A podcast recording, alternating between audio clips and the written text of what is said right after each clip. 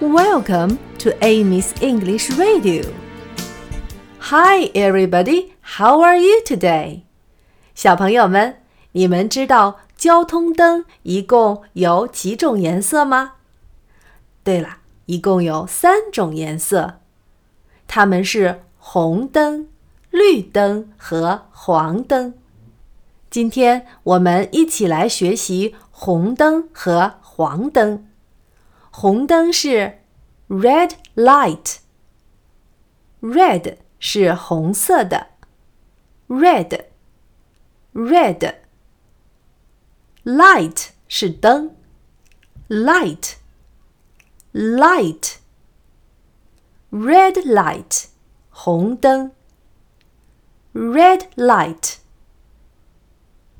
红灯的作用是什么呢？红灯的作用是告诉你要停下，tells you to stop。tells you 告诉你，tells you to stop 停下，to stop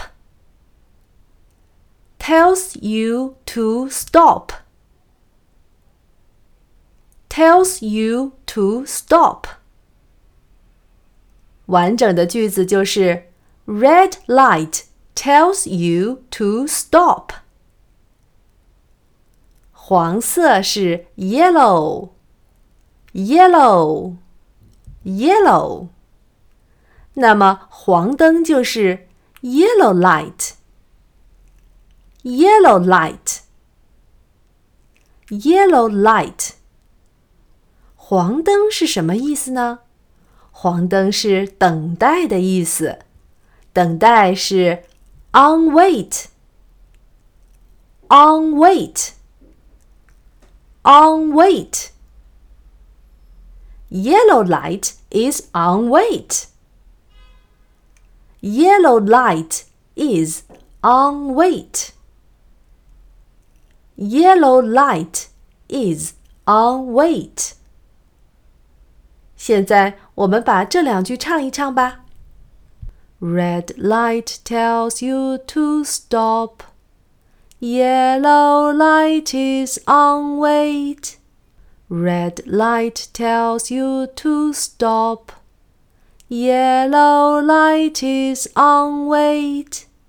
现在我们把第二段唱一遍，你可以只唱前两句。 Red light tells you to stop.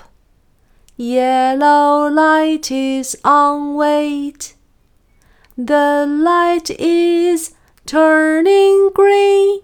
Careful, careful when you cross.